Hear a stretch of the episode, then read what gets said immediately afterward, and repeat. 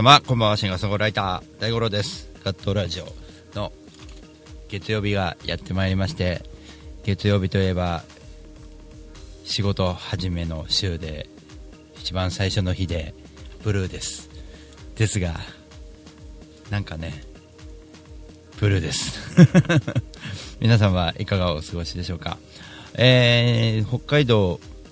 えー、恵庭のエコフェスというのに出てきました。えっ、と、これは日曜日の昼のものだったんですけど、ちょっと変わった取り組み方をしておりまして、まああの、えーまあ、フリーのイベントなので、無料がゆえになんかこう、やっぱりスタッフもあの有志を集って、あ A ちゃんお疲れ様です、えーやるようなね、えーみんなで力を合わせてやっていくような、そんなイベントでしたので、えー前の日の夜から準備されている方々がほとんどで、で、まああの平八さんにねあの誘われて行ったんですけど、えー北斗の平八さんが昔昔エコフェスメンバーがこうで、えーメンバーがこうでっていう話をよくねしているのでなんかこう音楽にそのなんだろういろんな条件あの毎回毎回同じ人ではないんですけど関わっていってみんなで手作りをしているというようなもので僕も一応関わらせていただいてきました。で相当激しい大変なあのハードなね、えー取り組みだと思います。前の日から準備をして、えー朝早く5時半ぐらいから音作りをしましてでもう PA もがっちり入れちゃってる感じなんですよね。であのもちろんね僕はそれを理解して昔からそういううことが大事だと思って有志を集めて皆さんで、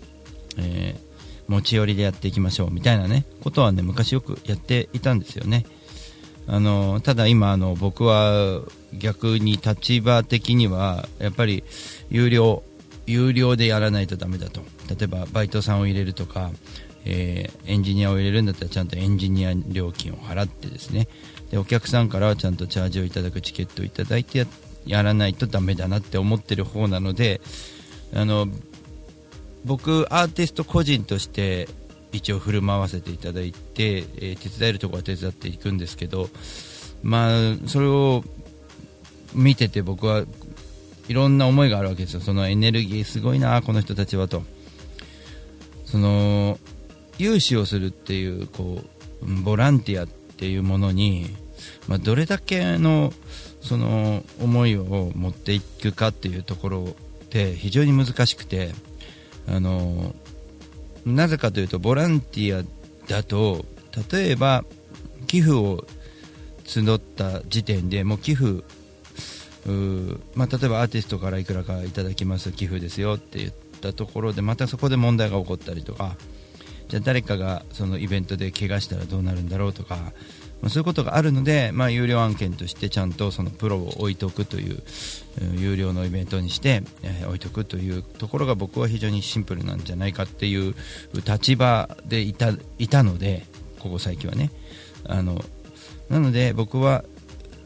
まあね、もちろん大森駅でもいろいろありましたし、経営、まあ、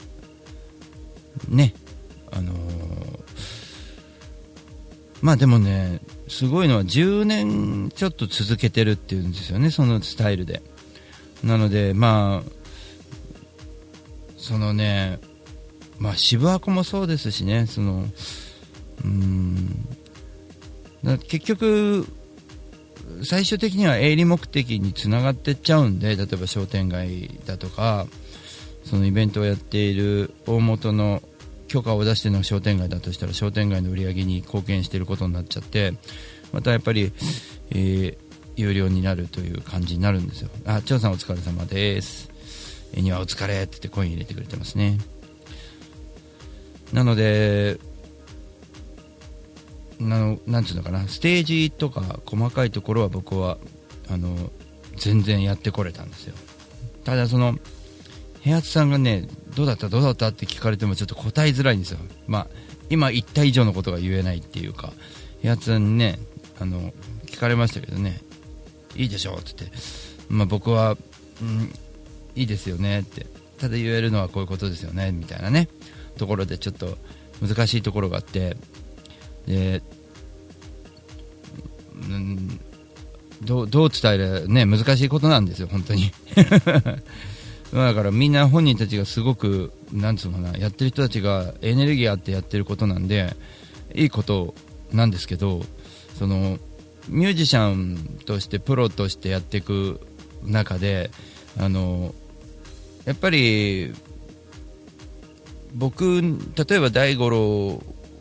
とか周りのミュージシャンとかが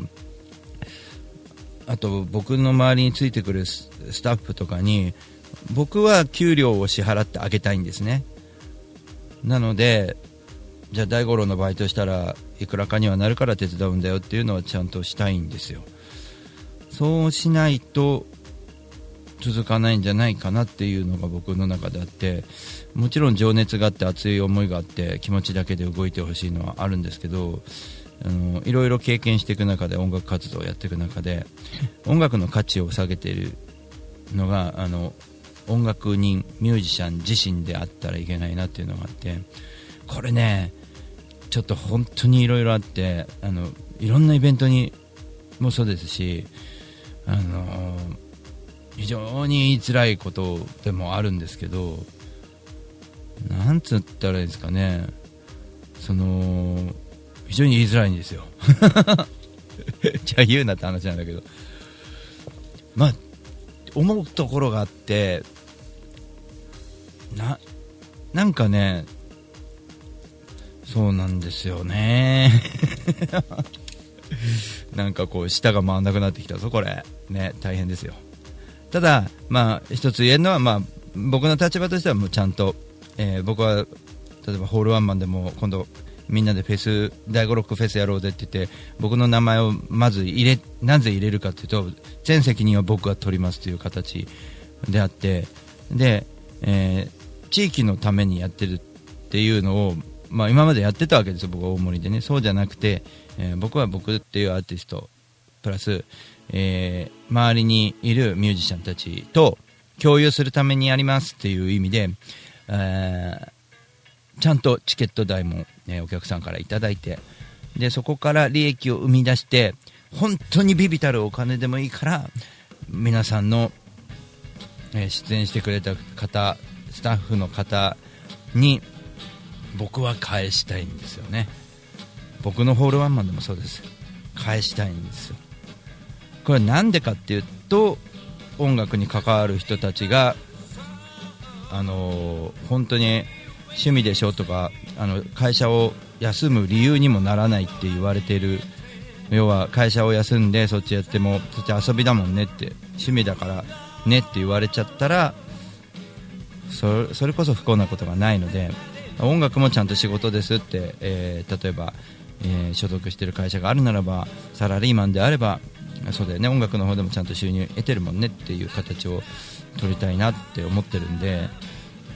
ねなんかねそうだからちゃんと音楽をご自分で売っていきましょうみたいな形はちゃんとうん取ってほしいですよね。だから中途半端なものが出てきちゃうんだと思うんですよ。あのー、僕は例えばオリジナルソングしかやりませんっていうのはなぜかというとやっぱり売れている曲とか人の曲であのお金をいただいてはいけないと思ってるからなんですよね。自分の曲で勝負というよりもそっちのが先ですよね。自分の曲で感動してもらうのが一番いいので。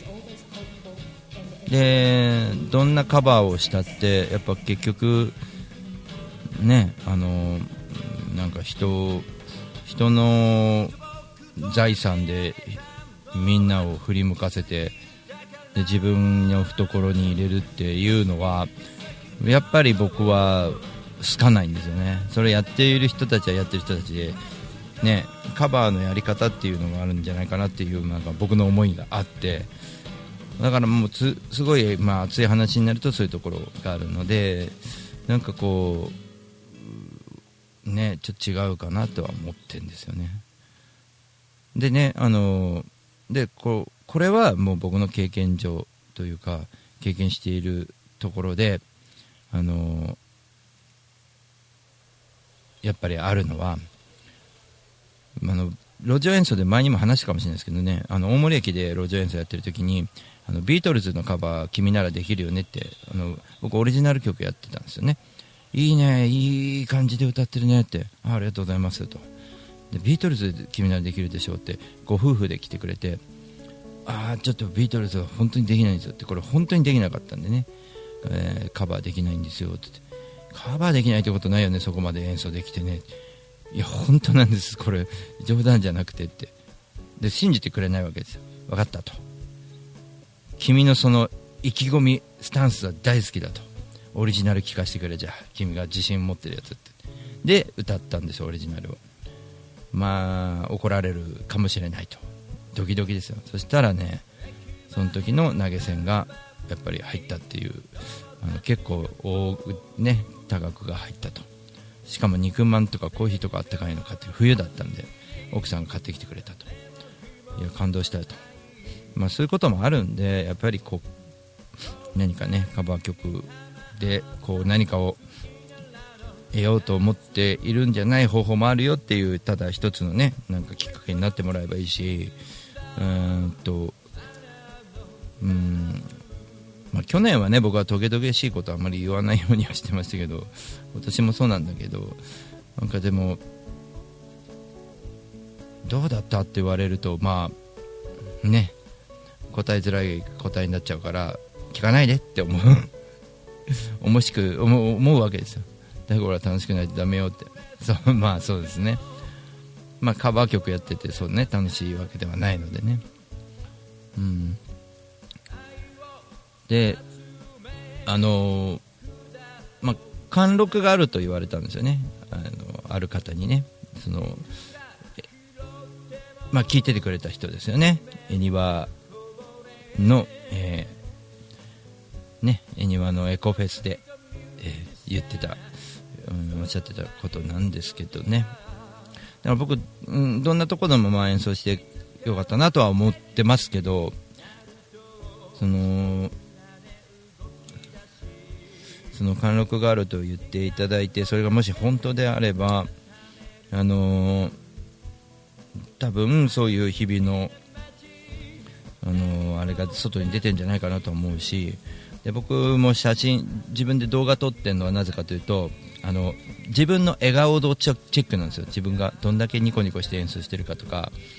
表情ね。あと入り込むのどうだろうかとか。でいろいろ自分もスイッチをオンの仕方をいろいろ考えてきてやっぱ僕は笑顔かなと思うので笑顔で演奏する方なんですよね、まあ、人によったらもう入り込んじゃってもう行っちゃってる系の人もいますけど、まあ、それはそれで一つのかっこいいね、えー、取り組みだし、まあ、そういったものをねみんなどんどんそういったものにお金を払っていこうって思ってほしいわけですよね。だから CD を売ってますばっかりでなくてもうびっくりしたと。今日のパフォーマンスすごいよってそこの場でもう完全に向こうからあの興味を持っていただけるようなものを、まあ、明らかに僕の周りやってる人たちが多いのでそういう人たちがねどんどんこう報われなきゃいけないなとは思ってるんですよ。なのでなんかねこう本気の挑戦している人もいっぱいいる中でその同じようにホールワンマン目指してますっていう人は僕は親しみはあるんですけどその目指してますけれどもちょっと違う種類だなっていう時もやっぱあるんですよね。なんか僕が思ってることとちょっと違うんだよなと同じようなことを目指してても。だからあのこれはなていうんだろう。みんないっぱい集まってくれ例えば250人が集まってくれたら最高に嬉しいんですけど僕はそれに押しつぶされたくないので情熱を持っていたいのでだからあんまりこうなんていうかな。ダメだったらダメでまた挑戦すればいいやっていう気持ちではいるんですよ。だから何が何でもどっかこれをねもう裏技使ってでも集めていけばいいとかね。いうふうには思ってないですよね。で裏技どんな裏技かっていろいろあるんですけどそういう手法を取りたくないじゃないですか。なんかなんか大五郎の音楽が聴きてーっていう人がその日ね大勢集まるように僕は日々やらなきゃいけねえかななんては思ってるんですけどね。もう15分も話してるわ。というわけでえ今日延長いただいてますんで1時間コースで いきたいと思ってます。今日ちょっと1曲、えー僕の曲を流そうかなと思ってまして。えーっとね。これだねまあそのまあいろいろなな曲あるんですけどどうどうしようかな。えーっとやっぱあれかな。センターバックリベルにしよう。はい。えーまあワールドカップも近いのでね。僕は息子がサッカーやってた時にえーいろいろとね息子に対して息子がいいプレーをしてたんで、まあ、その時の曲をちょっと流そうかと思いますそれではセンターバックリベロ聴いていただきましょう لعيبه بدر ثقل في الهجوم والكره تمشي المنيع الرصيح ثاني والهدف الثاني الهدف الثاني هومنز هومنز جول طر بوت ريتي إيليه الناشونال البيج مان شافت الهدف الثاني الالماني الهدف الثاني للماني قطر كالماني أثقل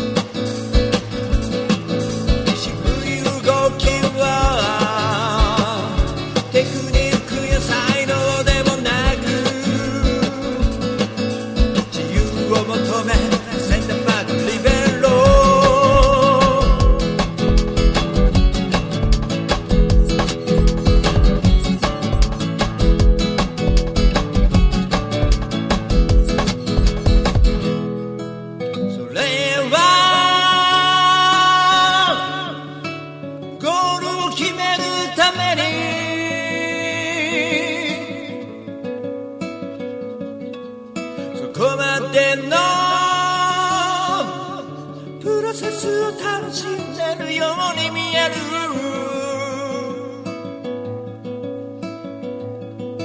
渋い動きはテクニックや才能でもなく自由を求め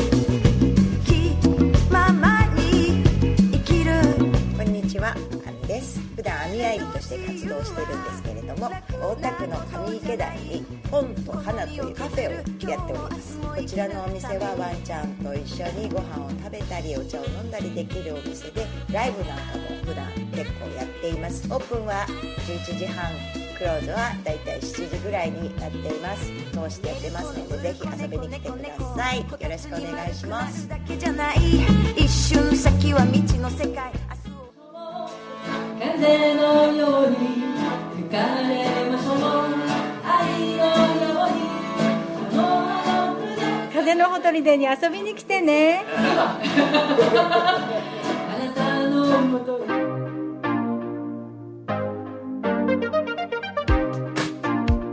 本の真ん中群馬県から全国へ総合物流専用紙ロジスティクス。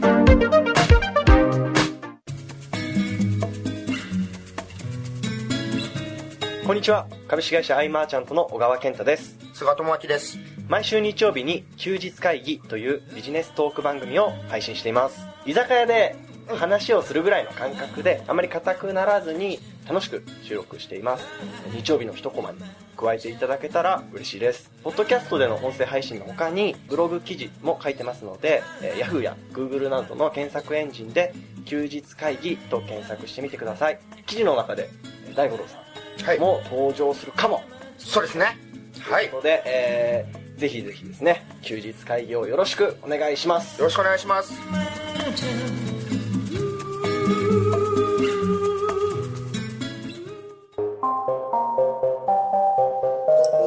so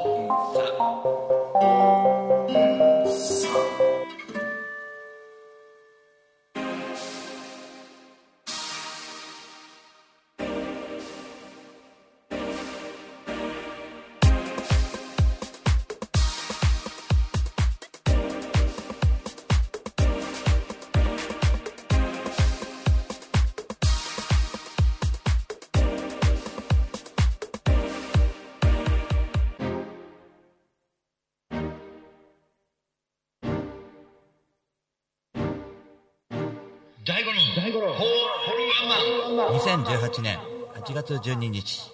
大井町キュリアンショーホール。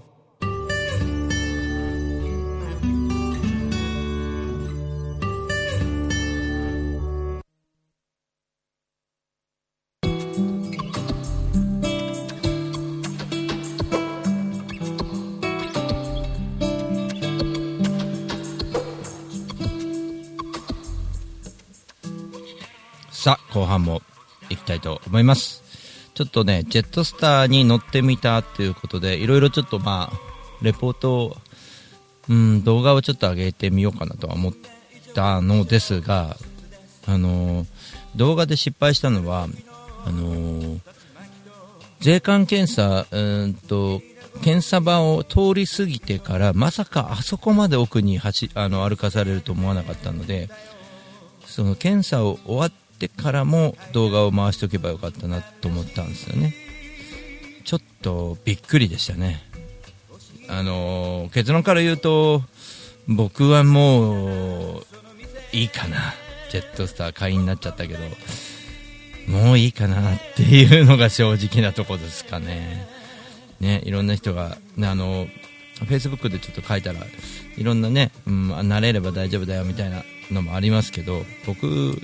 まずギターで2000円取られちゃうんですよね。往復もしジェットスターだった場合4000円になるわけじゃないですか。で成田まで1200円ぐらいかかるんですよね。大森からだと。でそこでまあ2500円。まあねなんか飲んだりもするだろうから。まあそこで、まあ、往復2500円。ね2500円のプラス4000円でどうなんだろうねっていう。これがね羽田だったら往復1000円で済むわけですよ。1000円までいかないですよね。うん。週末の遊園地みたいな飛行機タラップだったね。あーと飛行機タラップタラップ。あのーあーとあ違う違う乗馬これバスエって読むのかな？バスエの遊園地。あの飛行機の形がね遊園地っぽいよねあの飛行機。あの戦闘機っぽくも見えるし色がね。うん。あのあとタラップってあれだよね。階段のことだよね。なんかちょっとね押してたけどあれ。バイトの人が。どうなんだろうと思いながらも。まあだからちょっと微妙なんだよね。そうそう階段。うん。ねタラップね。あれがそのまあ、久しぶりにねバス帰り到着便の時はバスで飛行機のバスの中から飛行機を通ることができて結構良かったんですけど、まあ、そういうのはいいんだけどうんなんて言ったらいいのかな。そのそんなに不便かっていうと不便でもないんだけどトータル的に不便になっちゃってる残念度があるんですよね。特に成田に関しては。そういうのがあるかなと思うんですよね。あとねあのー新千歳で起こったことをちょっと言っとかなきゃいけないのは荷物を厳しくするがあまりにんあんとね普通だったらアナとか JAL だったら外で手荷物検査するじゃないですか。中に入ってから荷物の重さを測るんですよ。あれ一度にやりゃいいのにあのーこれから乗り込む方の荷物を、えー測らせていただきますっていうのを一番最後に持ってくるもんだからそういう並びがあって登場する時間が押すんですよね。だから時間通り飛ぶことがなんとかできたけども、えー今今やるんだそれみたいな言ってること分かります？7キロまでは機内に持ち込めますと。で7キロで手荷物、えー機内に持ち込む手荷物だけならいいんだけど、えーまあ、サイドポシェットとか、うん、そういうものも合計で7キロなのでオーバーした人がいた場合、まあ、お金が払えばいいんだけどそのお金を払う対応にまた追われるんですよスタッフの人は。それではプラスいくらですってじゃあ払いますよってお客さんが言ったじゃあ少々お待ちください。そこが長い。のでもうなんつうかななんか測っとくことできないのかなとか思うんですよね。なんかだからまあ成田の第3第三ターミナルまではそんなにとババカみたいに遠くはないんですよね。歩いて5分もしないで着いちゃうんですから。ただそこで税関検査をしてした後に飛行機の乗り場までが、え1回4階に上がって、えー橋を渡ってでターミナルがもう1個あって入っていったら一番端から端まで縦長の、えーものをあれ何メーターぐらい走るんだろう歩くんだろうな500メーターぐらい歩くのかな大げさかな。結構な距離歩くんですよ。ね、歩いて、えーその荷物測って、はい、大丈夫でしたねと、えー言言われて、じゃあ飛行機乗りましょうって、一旦一旦飛行機が直接接車してないから、一旦下に降りて、また階段、そのタラップってやつですね、上がって中に入ります。っていうのですよ。だから、そんなに安くもならないしそんなに苦じゃないとはいえ大変だしなただいいことも言っとかなきゃいけないのは着陸が非常にあの機長が上手でしたね着陸上手でした、うん、それはまあ言っとかなきゃいけないね、うん、スタッフの方も、まあ、優秀な方をまあねあの配置して準備しているっていうのは分かるんですけどスタッフがやる仕事が多すぎてそれは優秀じゃなきゃいけないよねっていう状況になっちゃっててどうなんですかね。あそこまでのサービスって過剰サービスになっちゃう部分とサービス一見悪いようでいいんだけどその良くすることによって安全を守るがゆえに、えー時間がかかってしまったりとかいろいろなもっと細かいこといっぱいありますけど大雑把に言うとそういう面ではちょっと、えージェットスター、まあ、バニラエアもそうでしょうけど、えー非常に厳しいなって僕は思いましたね。羽田から少しもうだってそれだけ要はギターを積んだ場合4000円高くなってしまうわけですからね。往復でね、えーであれば2000円3000円3500円ぐらい高い羽田。もうちょっと高くても5000円高くても羽田からの方が安心だよね。荷物の重さ測らないでいけるもんね。だって僕の場合例えばもうギターだけじゃ済まないわけですよ。あのーもう一つのキャリーバッグの方には、えーな物販用のグッズ CD とか、えーフライヤーフライヤーがまあやっぱり一番重いんですけど、えーまあ、シャンプーセット歯磨き着替え下着ねなど、えーいっぱい入ってるわけですあのちっちゃい中にね。そうするとやっぱりこううん10キロまではいかなくても10キロちょいはやっぱあれであるわけですよ。ギターと合計で17キロ14キロから17キロぐらいになっちゃうんですよ。どうしても穴で測った時両方で。これにあのジェットスターは僕が胸に抱えてる、えー携帯とかバッテリーが入ってるあれもプラスしろって言うでしょ？ね、そしたら合計20キロぐらいになっちゃうわけですよねどうしても。だったら料金がかかってしまうので。手間を考えないとねそうなんだよねその手間がね。だから僕もし今度ジェットスター乗る人がいたらえっと外でまず荷物を測ってシール貼ってもらうこと機内に持ち込む荷物であっても測ってもらうことジェットスターのカウンターに行って測ってもらうことをお勧めします、えーでね僕はあのもう一つちょっともう文句みたいになっちゃってるんですけどもう一つ僕はあの一番ハイテクなものを使っているいる僕だけじゃないですよ。みんな使ってると思うんですよ。スマホにウォレットっていう、えー iPhone にウォレットっていう機能があってこれ航空券を出せるんですねバーコードを。なので紙で印刷いらなくて、えー実はこれを持っていると、えーこれだけで、えー、ANA とか JAL は乗れるわけですよ、えー受付行かないで荷物預けるときもこれでポッピッてやって僕の名前が出てくると。で、え税関検査でもピッて入ると。で飛行機に乗る時も乗り込む時もこれこのスマホでピッていくわけですよ、えところがジェットスターはどうだったかというと僕がその、えーこのピッてワンタッチの表示をこう画面に出すじゃないですか。ピッてやった後にレシートが出るんですよ。レシートがビビってあ少々お待ちください。このレシートを機内にお持ちくださいって結局紙に印刷されちゃうわけですよ。それをその登場の最後の最後にやるわけですよ。そりゃ後ろ詰まっちゃいますよね。みんな並んでるわけだから。でね、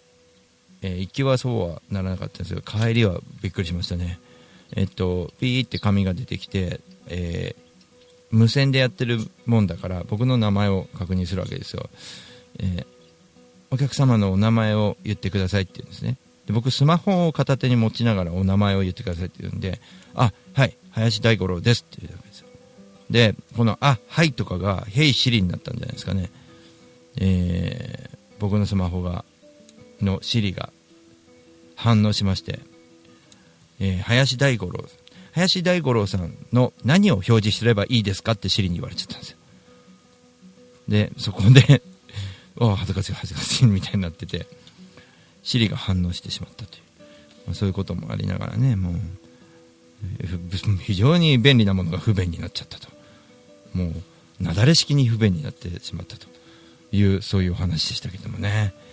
もうちょっとなんとかなんないですかねあのジェットスターに乗り込む時ね。っていうのは僕のちょっとまあ思いではありますけども僕はもうちょっと羽田からでいいかな。穴穴で行っちゃうかな。だって乗り鉄で JR で鈍行で乗り換えしていく僕がですよ。ね。そういうのが手間じゃない僕が時間かかってもいいって言ってる僕がえー成田空港ジェットス,、ね、スターどうなのかな みたいなことを言ってるもんで相当きついと思います。僕でもきついんで。鈍行列車でどこでも行っちゃう人がきついんですよ。それきつい。と思います。大変です。荷物測る前にね荷物の中身出して上着類をもう全部身につけちゃうとかね。そういうことやるわけです。もうだったらもうちゃんとお金払っちゃおうっていうのがいいと思います。結局帰り京成スカイライナー乗ってきたら結局羽田の方が電車賃安かったよねってなるし。ね。僕はちょっとねなんかネガティブ論になっちゃってるかもしれないですけど、まあ、なんかもうちょっといいかな。と思ってますね。皆さんもねどういうあれですかね。やっぱりでもアナの場合アナとか JAL の場合は細かい空港に行けるっていうのはいいですよね。あの主要の空港じゃないところにも行ける。ね釣り太郎さんお茶くれてますが稚内も行けますしね。張さんのところ岩国も行けますから岩国アナしかないですよね確かアナとスカイマークあったっけ？岩国。あれ？なアナとなんか飛んでたよね。エアドゥかなんか飛んでたっけ？なんか飛んでましたよね。うん。まあね。いろいろ使ってみてだからちょっとネタにはいいかもしれないなと思っていろいろネタにはしようかなと思ってます。あなあんなに歩くんだったらもうちょっと動画撮っときゃよかったなっていう、まあ、せっかくねこの歩く距離を送迎バス乗らないで歩いてきたのにさらに歩くとは思わなかったという、まあ、そんな痛い思い出でした。というわけで一旦ブレイクします。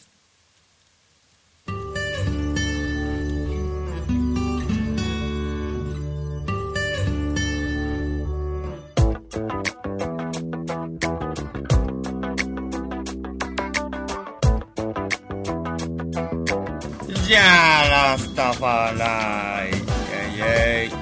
イ。レゲバヤマン朝から晩まで晩から朝までやってますよ。で遊び来てね。大盛りだよ。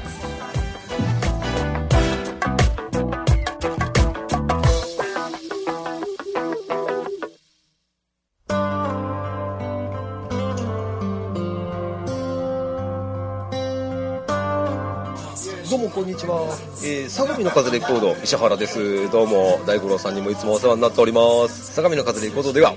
えーあの皆さんの CD を流通させるサービスとか、えーレコーディングをするというサービスもやっておりますのでぜひぜひご利用ください。相模の風レコードで検索するとすぐホームページも出てきます。よろしくです。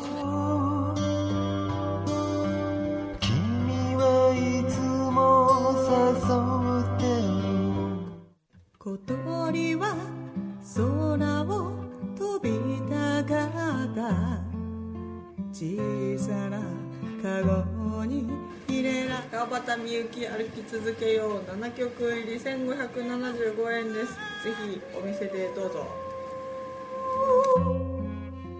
自分で羽を傷つけていた。本当に幸せでしはい渡辺美和子でございます。CD 遺言2500円で売ってますぜひとも Amazon などなどでお買い求めください暗い曲しか入ってないです心配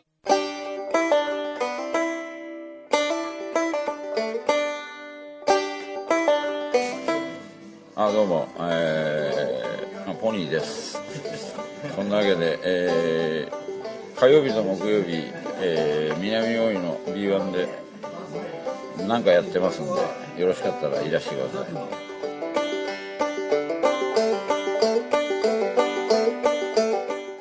声を上げて声を上げて生きている岡崎直ニューアルバム「今ここにいるということ」えー、Amazon 着歌 iTunes などなどで発売中でございます。よろしくお願いします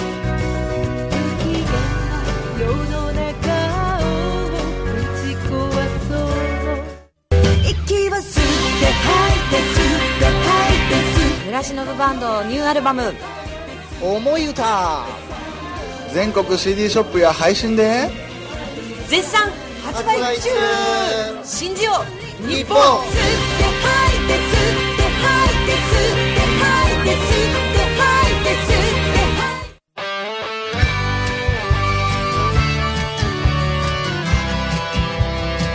どうも金安と申します大森のフォーク酒場。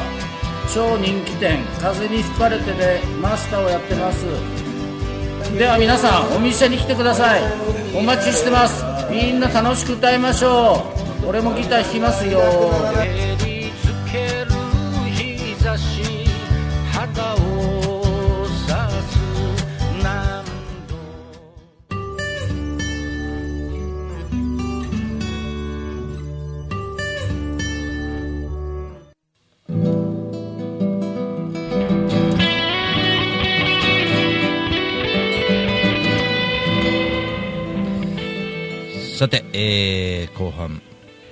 後半の後半いきましょう。というわけでまああの今後もねえっ、とえー6月は岡山に行くのに穴を使ったりしますね。岡山の距離はちょうどいいですね飛行機がね。えーまあそうですね。9月にまた北海道になるんですけど、えー札幌旭川の予定でおりますが、えー9月はスカイマークなんですけどあのちょっとこれもテスト的で面白いのが、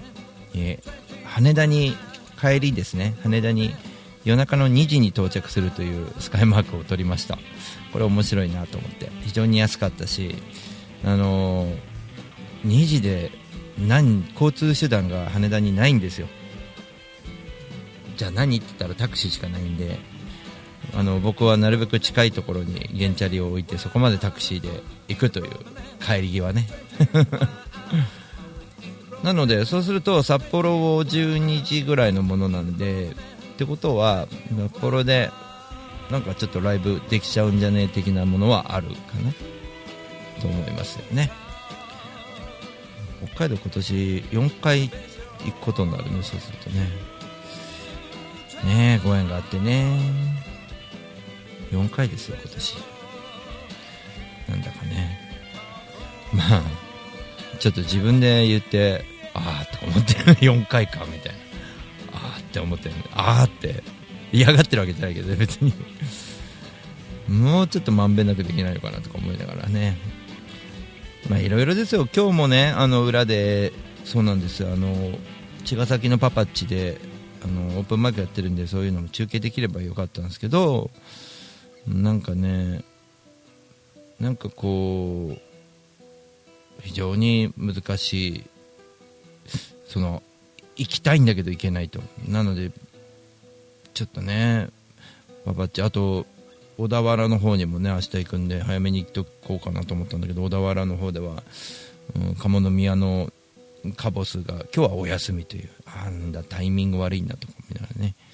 えードレミファさんが、えーっとデニグミさんアットデニグミさんが、えーっと荷物は送るんですか。荷物はあのスカイマークはあの送らないで大丈夫ですね。スカイマークはね2つまで確かスカイマークは大丈夫ですよ。積んでくれます。何もしなくても買わなくてももう航空券を買った時点で、えー2つは預けられてでもう1つは、えー機内に持っていけると。アナとかは30キロっていうあアナ,、ま、アナとかはね限度が確かないと思うんですよ。30キロぐらいだったような気がするんですよね。相当なものじゃない限り。スカイマークはなんか2個までって限度があったような気がするんですけどね。まあ僕はギターとキャリー爆弾で全然積んでもらえますね。積んでもらうの幸せっすよ、うん、バイクだと？ああバイクは厳しいんじゃないですか。バイクはさすがに送った方がいいんじゃないですかね。その専門のところに。もう軽トラかなんかで持ってってくれる人にもうチャーターするしかないのかな。バイクは僕乗らないんで分かんないですね。あバイクだとっていうのはあれ原チャリのこと言ってるのかな。えっと原チャリはなので僕はギター背負ってキャリーバッグも乗っけられるんです。原チャリなんで。あの羽田のトンネル渡ったとこにあの京浜島っていうのがあってそこが倉庫街なんですよね。で僕の知り合いのところに置けるのでそこに置いてでタクシー。帰りはタクシー。行きは京浜島なんでそこから昭和島まで行って昭和島からモノレールで行きゃいいかなって思ってますねその時は。あの省エるんです。原チャリなんで。バイクっつっても原チャリですね。でえっ、とそこからね羽田に行くという感じでございます。まあいろいろね旅僕はあの電車では荷物の苦労がその背負ってって全然苦労ないんですけど飛行機はね今回ちょっとスカイマークではなんか予想以上に辛かったので、えー7キロっていうのを7キロで抑えるっていうのは非常に厳しいですね。携帯のバッテリー2つあっただけどもう1キロちょっとあるもんねもう。だからもうねいろいろですよ。トータル的にやっぱりねそっちの方がいいかなと思いました。だから恵庭ねあの空港からすぐですけどそのいろいろと今回の、えーフェスでもいろいろ勉強になるなとは思っていたのは、まあ、やっぱ手作りで現実にやってる人がいるっていうのと、まあ、僕はそれを見ながら同じことはできないのであそこまでそう人との人とのつながりでフェスをつないでいくっていうことをやってることは僕は頭が下がりますし僕はできないと思うんですよね。でやっぱり時間とか何かを考えるとやっぱり、えーお金がかかってしまうと思うんですよ。僕それを一から作れって言ったら作れるのかもしれないですけどそういうことをやっているとパフォーマンスが下がったりいろんな仕事に影響が出てくるのでやっぱりそういうえーのが得意な人にお願いしてバイト料とかちゃんと支払ってお願いするという形のがいいんじゃないかと。そういう風なお金の流れをちゃんと作っていくっていうのはやっぱりミュージシャンにも問われてることなんじゃないかなとは僕はなんか考える方なんですけどね。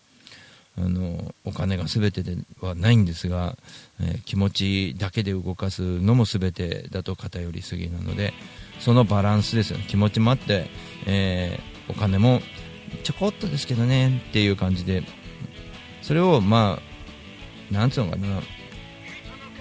あの最近やっぱやっぱ演奏してて思うのはやっぱり投げ銭をねもう最低でも1000円からこうバって入れてくるような人が、うん、多数いるわけですよね。そういう人たちがその1000円っていうそのなんつうのかな単位をやっぱりそんだけの価値はお前あんだよっていうところをこうなんかこう伝えてくれてる気がするんでそれをじゃあどう使うかっていうことで次の活動に使うわけですけど次の活動に使うときにやっぱりこうじゃあもっと、えーステップアップするような挑戦するような何か音楽やっていかなきゃいけねえなとかって思うから僕はこう年に一度の目標に向かっていくっていうのをねよくねやってるんですけどね。よくわかんないですけどね。なんかいろいろ見ててもねちょっと僕もうーんと体休ませながらもちょっと思ってるのがなんかこういいんじゃね考えなくてもガンガンやろうぜっていう部分もあるしなんかこうよくわかんないですね。ミュージシャンっていうのはね。なんかこうわかんないですけど、まあ、応援されたら嬉しいんで基本ね。どんな形であれね。うん切ないのはやっぱりなんか音楽やってる意味がないねってなるのがやっぱり切ないんで。何かしらの意味をつけていってその周りの人たちがやっぱ大五郎と一緒にで楽しいよっていうような状況を作んないといけねえかなとは思いますけどね。だから僕は最近やっぱ無駄な動きがないようにあのやっぱりなるべく初めてじゃないとこ以外はあのね喜ばれ行って喜ばれることが多いので喜ばれるところにはどんどん顔を出してってね行けたらいいなと思ってますし、まあ、限られた時間ですけどねそれでも。でも今 SNS でねみんなとつながってたりもできるしなんかこうやっぱなんか楽しもうよみたいなね、まあ、もうちょっとコメントもね欲しい。ぶっちゃけ。いろんな部分でねツイキャスじゃなくてもいいんでなんかね SNS でもいいんでメールでもいいんですけどね。なんか反応がいただけたらまあそれはそれでまた嬉しいんで返せる時代ですしね。LINE とかでもいいですよね。LINE アット僕やってるんで個別でねいろいろと喋れると思いますし。あのー非常に今回の放送で濁したこともねいろいろ言えるかなとは思うんですけどね。そういうところであればね、まあ、だからうんまあ僕は僕誰かは誰かとかいうことなんですけど結局は。だけど自分はやっぱり常日頃から自分に課してることってこれやれよ大五郎って自分で言ってうんなんか自分がこう自分に言い聞かせてることっていうのはやっぱり人にやらせられないもんね結局は。なんかこう無理言ってるよねって多分そんだけハードル高いと思うのでやっぱ自分にしかできないよなとか思う時もあるんですよね。自分がやればいいんじゃないかとか自分がこう形にして、まあ、感動してくれたり賛同してくれる人が周りにいれば手伝ってもらうぐらいのね感じで。今のところ僕の周りは手伝ってもらえているもらえる人がいませんのでね。ぜひあのその辺も募集しながら。募集してくるのかどうかわかんないですけど、うん、ねえホールワン前もねもうあっという間ですからね。8月今年2回目の挑戦ですけど非常にまあ不安は不安ですね、うん、そん中そんな中ねもう今年こそは僕行こうと思ってますとかいう人も現れたりとかして非常に嬉しいですしね、うん、そういう人たちにこういいステージを見せられるように、まあ、またなんか Facebook の中継そのイベントのなんかの方で、えー中継するとかいろいろな、うん、ことをしてみんなにお伝えするみたいなねこともしていきたいなと思いますし。来週あたりからあれかねこのツイキャスでやってることを、えー同時配信であの8月12日のイベントページから中継するっていうのも一ついいかもしれないですね。そしたらねいろいろ盛り上がってくるかもしれないんでね。まあその辺もいろいろ検討してみてやれることを全力で今やるのみですね。そんな全力の僕もですねしっかり休むとこ休んでましてね。はい。ご心配はいらないですよみたいな感じはあるんですけど。なのでねなんか非常にエコフェスであの全力で手伝えなかったのは申し訳ないんですけど僕はもうやっぱり演奏のために集中してた部分もやっぱあってね。そういうのもね、うん、喉喉口つむって寝るとかね。いろいろ車中泊だったんで口つむって寝るとかね。そういう工夫でしたけど原始的すぎるでしょ。あまりにも。でもねそういうのもあの強い自分を作っていくのには非常なこと非常に大事なことなんで。かえってはねあのそういう準備がない人の方が残念みたいなこともあるんでね、まあ気づくことっていっぱいあるんですけど基本それを自分にこう課していってやるのみですね。人のことはもうどうでもいいから自分がこうやりたいようにやっていくっていうのが一番おすすめですかね。幸せですよね。それを見てまあ大悟よくやってんねっつっていう人が周りに残ってくれてるっていうのはね非常に嬉しいことですね。嬉しいことですね。みたいなね。もう時間だね。というわけで、えーまた来週お会いしましょう。ツイキャスではね。ガットラジオでした、えーまあ、今週もバタバタいろいろありますけども、えーまあ、松島のねパークフェスが今週末ありますんで松島でお会いできる人はお待ちしてますんでね。僕は島の方のステージみたいです、えー松島海岸駅から近い、えー島の方のステージです、えーそれではまた来週。お会いしましょう。またね。非常に北海道を無視したこのツアー。非常に私は許せないと思う。大五郎さん8月2日新潟ゴールデンピックス。8月16日京都モダンタイムス。そして8月30日岡山オリオン。そして9月熊本バキュンって